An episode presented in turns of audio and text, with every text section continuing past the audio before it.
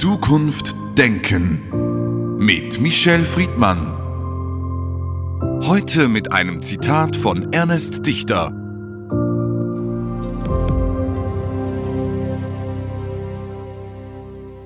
Während wir alle von einer Insel in der Südsee träumen, von der Rückkehr ins Paradies, sieht die Wirklichkeit ganz anders aus. Michel Friedmann, es gibt diese romantische Vorstellung vom Alleinesein auf der Insel mit ein paar Büchern, in Gedanken schwelgen und das Leben genießen. Wäre das für Sie eine gute oder nur eine Traumvorstellung? Ja, schon Ihre Beschreibung alleine sein würde diese Vorstellung zunichte machen. Auf der Insel ganz alleine sein im Sinne von Rubens in Crusoe nur auf Luxus finde ich nicht spannend. Es müssen schon ein paar Menschen da sein.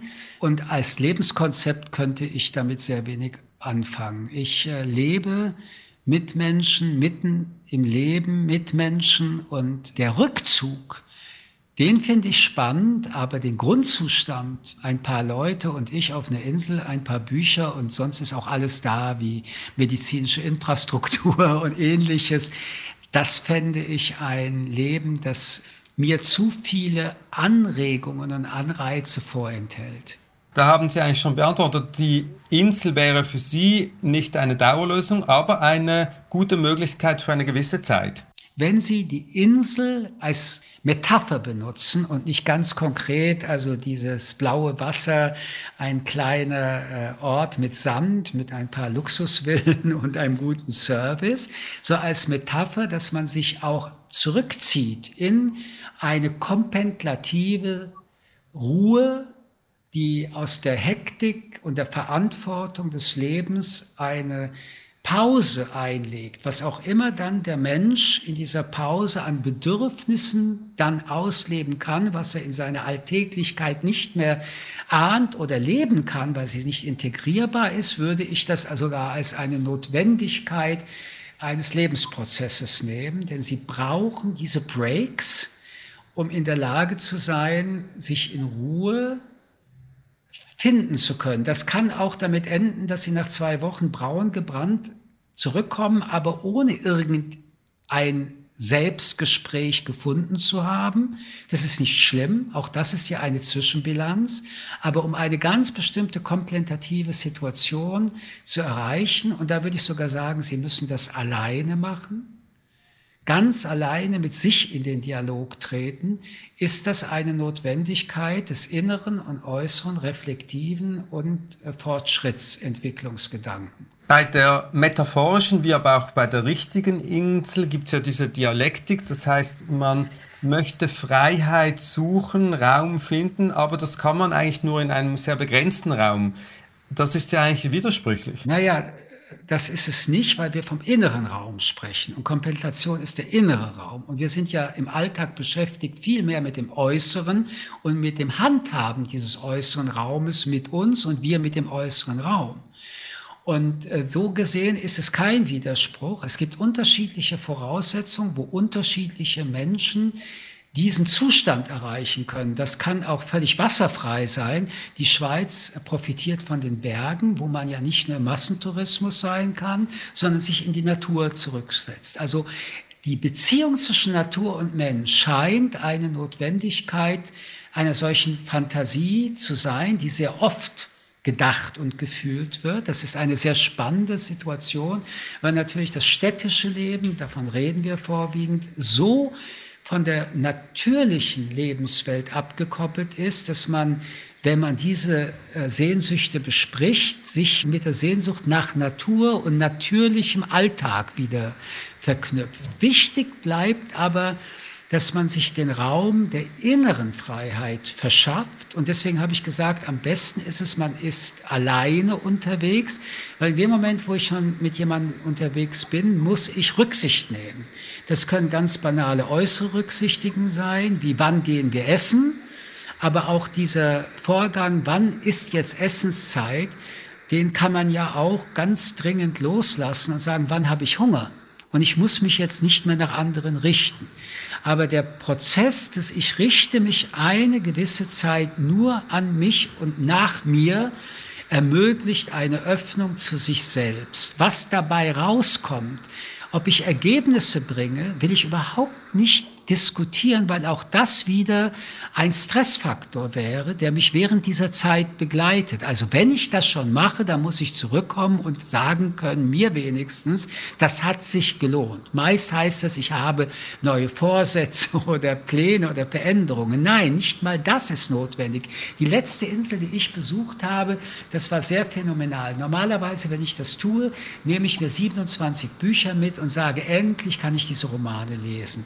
Diesmal Bin ich gefahren, habe gesagt, auch diesen Vorsatz wirst du jetzt in die Tonne. Nein, du musst überhaupt nicht lesen, wenn du auf der Insel bist. Du kannst auch wirklich in den Himmel schauen und nicht lesen. Du musst dich nicht beschäftigen und musst auch nicht sagen, ich freue mich auf die Romane, sondern lass dir den Raum und stopp ihm dir nicht schon wieder mit solchen Dingen vor.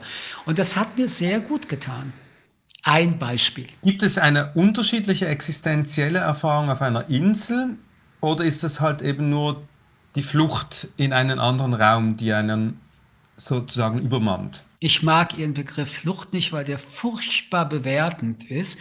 Und schon habe ich keinen Spaß mehr, auf die Insel zu gehen. Oder wenn ich mich so entscheiden würde, wüsste ich, ich müsste mich vor Ihnen rechtfertigen. Was ja auch oft der Fall ist. Menschen müssen sich rechtfertigen, warum sie sagen, nein, als Familie will ich diesmal nicht fahren. Ich will alleine fahren. Ich will mich um mich kümmern, auf mich konzentrieren. Und das ist übrigens keine Flucht, sondern es ist ein sehr konstruktiver Prozess, damit ich, wenn ich zurückkomme, unter besseren Bedingungen wieder die Existenz und die Realität, in der ich lebe, in Klammern will oder auch weniger, unwichtiges Nebenthema, trotzdem wichtig darüber nachzudenken, wenn man auf der Insel ist, besser handhaben kann. Ich finde auch sowas, wie wir ja Erholungsurlaube bei Müttergenesungsheimen organisieren. Dann ist das nicht, weil diese Mutter sich diesen Luxus gönnt, sondern weil sie sich erholen muss, um ihre selbst gewollte auch Pflicht als Mutter zu funktionieren gegen den Kind, besser durchführen zu können. Wir brauchen als Menschen auch unsere Ruhe. Und das ist etwas, was wir in den letzten Jahrzehnten, auch sowas wie Urlaub, ersetzt haben, dass der Urlaub eine Fortsetzung unseres Handlungsstresses ist. Also ich habe Sport gemacht, ich habe gelesen, ich habe jemanden kennengelernt, ich habe Diät gemacht. Mein Gott, was hat das mit Urlaub zu tun? Urlaub bedeutet loslassen, keine Verpflichtung haben, keine Verantwortung übernehmen, die einmal einfach für eine gewisse Zeit, soweit es geht, abgeben.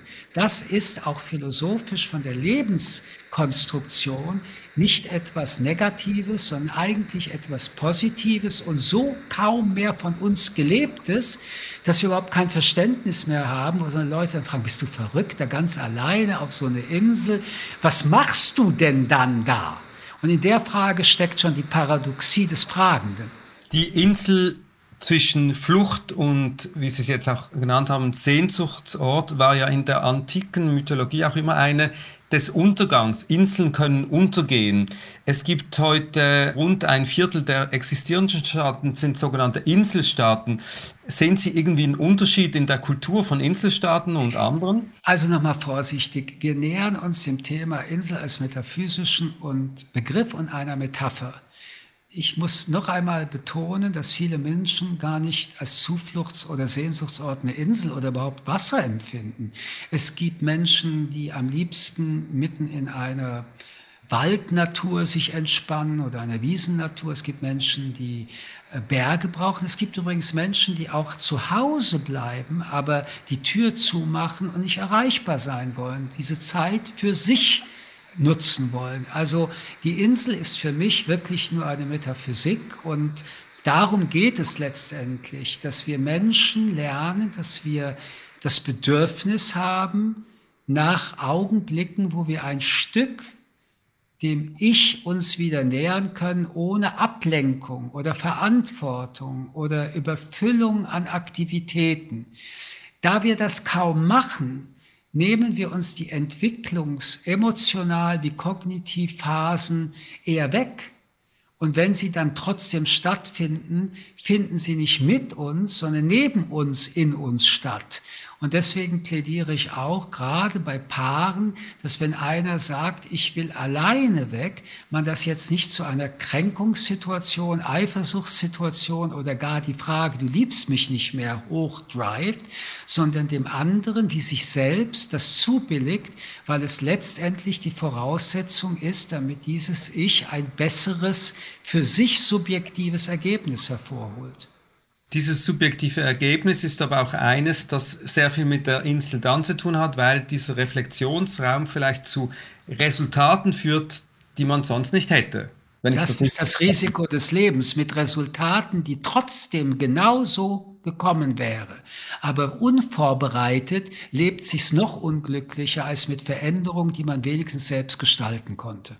Und dieser selbstgestaltete Raum ist der aktive, bewusste Entscheid, auf eine Insel zu gehen. Wann würden Sie Nein, ich gehe auch deswegen nicht auf Insel. Schon jetzt machen Sie mir wieder Stress. Ich muss auf die Insel gehen, um zurückzukommen und zu sagen, das Leben bleibt wie es ist oder nein, jetzt verändere ich das Leben. Noch einmal, entladen wir und entlasten wir doch mal diese Insel-Idee. ich gehe hin und sehe mal, was ich daraus mache. Und ja, natürlich ist in der Einsamkeit, in dieser komplementativen Phase, die Bewusstseinsmachung von, von Dingen, die verdeckt werden durch den Alltag, wahrscheinlicher. Aber die Folge, die sie daraus ziehen, bleib lieber weg von deiner Kontemplation, weil dann passiert weniger, vor mhm. allen Dingen weniger, was Konflikte hervorruft, ist eine Illusion. Wir können nicht gegen uns leben oder wir werden krank davon und sterben daran. Früher oder später sind die Konflikte, die wir nicht mehr aushalten, eben nicht aushaltbar. Der Unterschied ist nur, dass wir eine Chance haben, übrigens auch ohne Insel, entweder solche Konfliktsituationen mitzugestalten, also als autonome Menschen zu sagen, ich halte das mit dem Yves Kugelmann nicht mehr aus und ich mache nicht mehr mit ihm diesen Podcast, weil er und ich, das funktioniert nicht oder wir haben uns erschöpft, dass ich an diesem Prozess lieber den Prozess entdecke und damit nicht eines Tages komme und sage, ich höre auf, Sie sind perplex und dann fragen Sie warum und meist wird es eine Erklärung sein, die absolut kränkend sein wird, weil ich ja selbst Ihnen kein Argument liefern kann. Ich wurde also sehr schnell persönlich. Die Insel ist eine Möglichkeit, ein Zeitraum, so etwas, was mich sehr belastet, ohne dass ich das übrigens bewusst machen musste. Ich fühle das immer so. Jedes Mal, wenn Sie mich anrufen, gehen Sie mir mehr auf den Keks. Das kennen wir von jeder Form von Beziehung, auch in Arbeitsbeziehungen, dass ich unter Umständen ein Fenster habe in dieser Zeit, wo dieser Gedanke sich in mir, mit mir, weil mich nichts anderes ablenkt, zwingender werden lässt, eine Entscheidung zu treffen und den Weg, warum, mir erklärbarer machen. Das ist sehr viel. Das heißt, man könnte aber auch sagen, und vielleicht können wir uns darauf einigen, dass sowohl in der metaphorischen, aber auch realen Insel findet man eigentlich besser zu sich selbst. Ja, alleine das Alleinsein können, das Feststellen, ich kann mit mir gut leben. Ich brauche nicht all diese Dinge, jedenfalls für einen längeren Zeitraum, ist, wie ich finde, eine sehr aufbauende Erfahrung. Michel Friedmann, vielen Dank für das Gespräch. Gerne. Zukunft Denken mit Michel Friedmann. Ein Podcast des jüdischen Wochenmagazins Tachles.